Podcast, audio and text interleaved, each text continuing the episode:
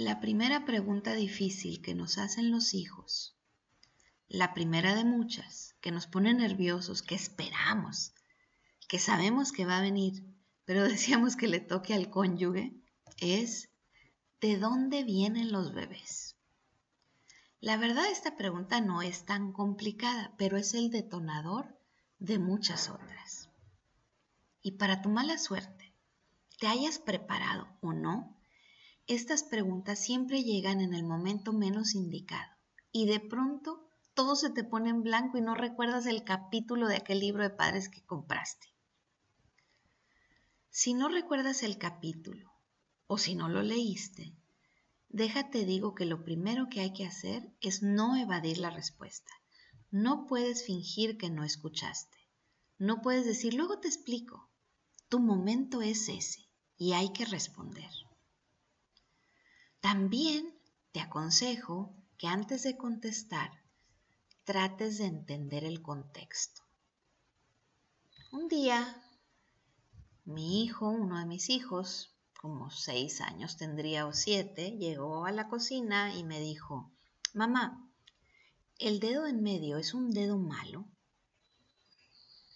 Lo mejor es preguntar, ¿por qué quieres saberlo? ¿Tú qué piensas? Eso nos dará una pista de para dónde va el asunto y te dará también algunos segundos para planear la respuesta. Es que un niño en la clase le enseñó el dedo a otro compañero y la Miss dijo que eso era muy malo. Mi hijo quería saber por qué es ofensivo, ofensivo hacer la señal del dedo. En realidad, le dije, es una mala señal, pero el dedo no es malo sino lo que te quieren decir. Yo pensé que con esto ya habíamos terminado, pero él continuaba preguntando, ¿y qué me quieren decir?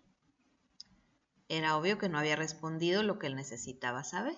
Entonces le expliqué, pues que significa una parte íntima y que la convertían en ofensa.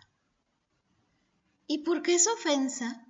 Seguía preguntando porque es como si te mostraran tu parte íntima y que la uses de forma fea. Y tu parte íntima es algo privado que tú no quieres ver ni enseñar o usar con cualquiera. Pero así como el dedo no es malo, tampoco la parte íntima es mala, sino lo que te estaban queriendo decir y representando. Entonces se me ocurrió, me acordé del capítulo del libro y le pregunté, ¿tú qué opinas? Pues que es asqueroso. No quiero que me hagan la mala seña, pero sigo sin entender qué tiene que ver eso con que a Sebastián le quitaran el balón.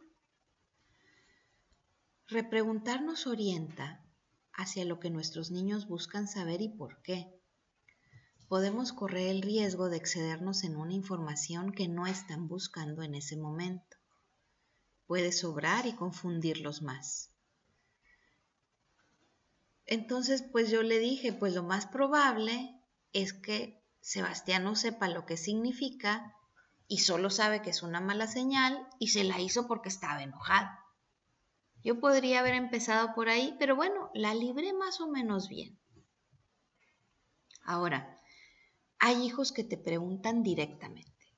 Entonces no te queda más que respirar profundo y recordar lo leído. Mi hija mayor, como a los 12, se sentó y me dijo, estaba yo en la piscina y salió y se sentó a mi lado. Mamá, ¿cómo se hacen los bebés? A mi amiga le contaron algo sobre las abejas y las flores, pero ni al caso, no entendí. Ella quería saber todo y ya había preguntado a la amiga, pero no entendió lo que su amiga le había contado que sus papás le habían dicho. El ejemplo de la polinización de las flores por las abejas, pues no había sido claro. Contestar de manera incorrecta o a medias es lo mismo que no contestar y solo hará que nos pierdan la confianza y que busquen respuestas en otros lados. Y eso, como puede ser bueno si sabe a quién preguntar, puede ser muy malo, es un volado y las posibilidades de que no sea lo mejor son grandes. Pues va a buscar en Internet o con sus amigas que saben menos que ella. Las preguntas difíciles varían según la edad. Entre los 2 y los 5 años, las preguntas hasta son bonitas, lindas. Tus hijos tienen que aprender que los bebés crecen en la pancita de mamá. Y puedes ponerles videos hermosos que hay en internet, nomás que no sean muy largos. También tienes que aclarar, y esto es importante, que los hijos adoptados no nacieron de la pancita de la mamá con la que viven, pero nacieron de una pancita de otra mamá que también los quiere mucho. Ellos tienen la dicha de tener dos mamás. Esto es bueno aclarar porque se dice comúnmente que son hijos del corazón y a esa edad, entre los dos y los cinco, crea mucha confusión. Esos niños no son aliens, no nacieron del corazón, como todos los niños nacieron de la pancita de su mamá biológica. Esto hay que platicarlo aunque tu hijo no sea adoptado porque puede conocer a otro y los niños pueden ser malos o pueden ser ofensivos sin serlo. Porque si tú le dices que nació del corazón, va a decir, eh, ese niño es raro, ¿verdad? porque nació del corazón. Entre los seis y los nueve años, la pregunta que sigue, pues es la lógica, van aumentando, ¿verdad? La curiosidad. ¿Cómo es que salen los bebés de la pancita de mamita? La respuesta todavía es muy sencilla. Los bebés nacen naturalmente, pues por donde las mujeres hacen pipí. Recuerden que todavía están pequeños y esto es suficiente. Y les dices, sí, da un poquito de cosa y asquito, pero cuando nacen lo limpian, lo bañan y el cuerpo de la mamá se prepara para ello y nada le pasa ni al bebé ni a la mamá. No es necesario dar más explicaciones, a menos que sigan preguntando, pero generalmente esta respuesta es satisfactoria. También puedes hablar del parto por cesárea cuando algo se complica, que el bebé no se acomoda o que se le enrolla el cordón umbilical, a veces hay que hacer una cesárea, que es cuando el doctor corta la pancita de mamá, saca al bebé, luego cierran la cortada y por eso mamá se queda unos días en el hospital. Pero luego se pone buena y sana. Es bueno en esta ocasión volver a ver videos sobre eh, cómo se desarrolla el niño en la pancita de mamita. También es importante a esta edad recordarles que las partes íntimas no se enseñan a nadie, solo al doctor cuando es necesario y en compañía de la mamá. No hay que tomarles fotos ni se mandan en las redes sociales. Aunque parezca increíble, muchos niños a esta edad ya manejan celular. En las redes sociales, otras personas pueden hacer uso indebido de tu persona. Cuando yo estaba explicando esto, mi hijo, el mismo de la mala seña, me preguntó, ¿cómo así? ¿Cómo es que pueden hacer uso indebido de mi persona con una foto? Bueno, pues pueden usar tu foto, le dije, para enviar la mala seña. Y tú no quieres que todos la estén viendo. Recuerda que lo que pones en el celular ya no es tuyo y no lo puedes controlar. Cualquiera lo puede usar entre 10 y 12 años van a aprender de anatomía en el colegio. Creo que es importante que como padre te adelantes un poco al colegio. No porque no hay que aprenderlo, sino porque a veces los libros incluyen pensamientos o ideas de cómo vivir la sexualidad que puedan ser diferentes a lo que tú piensas. Tú les tienes que adelantar información y decirles, hay gente que piensa otra cosa, pero yo creo que no es lo mejor, por esto y por esto y por lo otro. Nunca decimos yo creo que es malo, porque no sabemos si haya compañeritos que sus papás les digan otra cosa. Pero yo creo que no es lo mejor, es un, es un buen speech. Las partes de su cuerpo y sus nombres no son malas y hay que nombrarlas sin pena y sin morbo. Las mujeres tienen vagina y los hombres tienen pene. A las mujeres les crecen las boobies, a los hombres les cambia la voz, les sale bello, todo lo que ya sabemos. En esta etapa, los niños tienen muchas preguntas y es importante contestar, porque de los 13 a los 18, lo que viene es cero preguntas. Y entonces hay que aprovechar esta etapa anterior para establecer lazos de comunicación sobre esos temas. Te decía que los libros hablan de las relaciones sexuales. Y entre los 10 y los 12, no los subestimes, sí tienen una idea de lo que son. Han visto algo en la tele o han escuchado a sus amigos, pero no siempre saben con exactitud. Entonces la pregunta cambia. ¿Cómo se hacen los bebés? La respuesta es simple por medio de una relación sexual.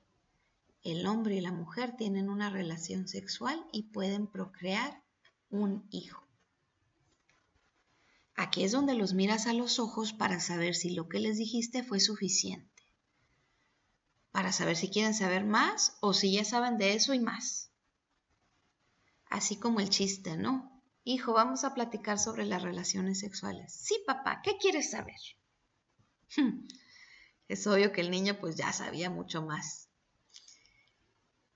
Y es aquí donde debemos adelantarnos y mostrarles que las relaciones sexuales deben ser producto del amor.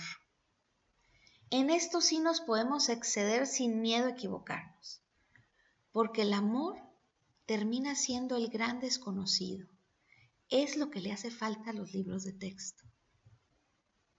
El mundo les dice a los jóvenes, disfruta tu sexualidad en plenitud, ten sexo con quien tú quieras. Y eso es muy bueno, el sexo es bueno, hay que disfrutarlo y por supuesto tiene que ser voluntario. Pero no podemos sacar al amor de la ecuación porque queda incompleto. En las series de televisión y en la vida real, vemos que se nos presenta un sexo sin amor y se nos presenta como bueno y saludable. En parte es porque como padres nos hemos enfocado más en, enseñar a nuestros hijos métodos anticonceptivos que educarlos en la sexualidad. Estaba viendo una serie con mi hija de 16 y la protagonista llega a casa de una amiga de su mamá a pedirle ayuda porque quería perder la virginidad. La amiga, muy tranquila y amable, le pregunta, oye, ¿tu amigo es un buen tipo? Ella le dice que sí, que incluso hasta el chico le había preguntado si quería. Incluso la esperó porque ella en ese momento no quería y le esperó a que ella preparara todo. Entonces, ella quería que la amiga de su mamá, porque por supuesto a su mamá no le iba a preguntar, le buscara un lugar adecuado y lindo para hacerlo. Por supuesto, le dijo, ya tengo condones. Entonces la tía le ayuda a buscar un lugar y todo estaba listo. Dos jóvenes que de común acuerdo viven su sexualidad, tienen preservativos y hay un adulto supervisando. ¡Wow! Todo parecía cheque. Pero nadie le había preguntado, ¿lo amas? Y el chico a ella nunca le había dicho, te amo. Hay una nueva moda en los chicos. Tú vas a una fiesta y se invitan a besarse como invitar a bailar. Esto es resultado de la falta en educación completa en la sexualidad. Entonces, pues, hay que hablarle a los hijos del sexo con amor. Hay que decirles, cuando tú quieres mucho a alguien, le quieres dar todo. Primero tu tiempo, algunos regalos, compartes tus problemas, Le das tus alegrías, le das tu mano, luego le das tus labios, hasta que llega el momento de que te das cuenta que es el amor verdadero y le quieres dar tanto que le dices, te doy todo yo, mi cuerpo, mi mente, mi corazón. Y él te dice lo mismo y lo recibe lo tuyo con amor. Una relación sexual sin amor no está completa. Una relación sexual sin que tu pareja te escuche y atienda tus necesidades emocionales no está completa. Una relación sexual sin que tu pareja se responsabilice del bebé que pueda o no venir no está completa. Cada tanto le puedes preguntar a tu hijo si lo que dijiste responde a su pregunta, para que no des información de más. Si tu hijo quiere saber más, busca esos momentos para charlar y platícale más. Esta no es una clase de un solo día. Y en otro momento agregarás, si es necesario, esto que te voy a decir. Ya lo dirás con tus propias palabras, pero ha de ser claro y sin rollos. En la pareja que se ama, cuando llega el momento de darlo todo, el hombre le da su parte íntima a la mujer y la mujer comparte su parte íntima con él. Entonces, introduce su pene en la vagina y si todo está listo, se unen los espermatozoides con los óvulos y en ese momento preciso nace un nuevo ser que crecerá nueve meses en la panza de mamá. Es como el momento más importante donde se entrega el uno al otro con amor y por eso se dice que los hijos son fruto del amor. Así de simple, sin miedo y sin vergüenza, porque ya le explicaste que es consecuencia del amor y del amor no puede salir nada malo. Lo que sale mal es cuando pensamos que estamos dando amor y no lo es. Tener relaciones sexuales es un paso muy importante y hay que estar preparado física y emocionalmente. Tu, tu cuerpo puede estar listo físicamente, pero necesitas crecer para estar lista o listo emocionalmente. Eso quiere decir que ya sabes lo que quieres en la vida, que puedes diferenciar el amor de un sentimiento, porque el amor no es un sentimiento. Plenitud significa completo, en su forma máxima, total, y para vivir la sexualidad en forma total, o sea, hijo, Tienes que tener la capacidad de entenderte a ti mismo como mujer o como hombre, de entender tus emociones, de entender tus formas de expresarlas, de entender tu forma de pensar y la de tu pareja, entender por qué a las mujeres les gusta platicar y ser escuchadas y a los hombres les gusta ver, por qué unos tienen la capacidad de conectar con sus experiencias con emociones y a los hombres se les facilita separarlas. Una sexualidad con plenitud debe tener la capacidad de dar todo y de recibir todo del otro. No solo recibir su cuerpo, sino sus emociones, sus alegrías y sus problemas, su tiempo y sus necesidades. Cuando puedas hacer todo esto, estarás listo para vivir tu sexualidad con plenitud. O te puedes conformar con el mínimo. Esa será tu propia decisión que además de no ser lo mejor, tener sexo con el mínimo trae consecuencias negativas como todo lo incompleto en la vida. Me podrás decir, Emma, es que así no es la realidad. Los jóvenes se van a equivocar y lo van a hacer sin amor. Mejor les decimos lo que es. Esto es lo que es. El sexo con amor es lo que es, lo otro es un error. Es como decir, todo el mundo se pasa el semáforo en amarillo, mejor hay que decirles que el amarillo es como el verde. Pues no, porque el amarillo es importante, es precaución, es prepararte para frenar. El amarillo es amarillo. Ya cada quien hará lo mejor que pueda en el semáforo. Igual pasa en la vida. Si se pasan el semáforo y chocan, los padres estaremos ahí para responder y apoyar. Lo mismo pasa en la vida. pero hay que enseñar el deber ser. Es como lavarse los dientes. No decimos, ay, no se lavan los dientes, ya me rindo. Seguimos tocando el tema. Así hay que platicar y replaticar estos temas. A veces el tema saldrá, solito, otras veces buscarás un pretexto. O así nomás en una charla solas con tu hija o con tu hijo, porque este tema es para ambos. Las siguientes preguntas que surgen son cómo saber si es amor verdadero, características de un buen novio o novia, el porqué de la prueba de amor, los anticonceptivos, el aborto, el alcohol y el sexo, la homosexualidad. Todos partes de una serie que yo he llamado temas pesados y los iremos tocando poco a poco. A responder se aprende respondiendo, buscando información y preparándose, pero la mejor preparación es la confianza que generes en tus hijos para iniciar este diálogo. La confianza se va creando con el trato con ellos, si pasamos tiempo juntos, la confianza sale natural. Si no, la confianza tarda más en conseguirse. Es necesario estar con ellos, compartir comidas, momentos cotidianos y mostrarnos disponibles. Esto quiere decir momentos que nos vean sin celular y sin TV. Soy Emma Guayo de Sugar. Sígueme en esta colección de temas pesados que en realidad no lo son Puedes buscarme en Facebook o en Instagram con café-y-buen-humor.com. Muchas gracias por compartir tu café en este momento conmigo.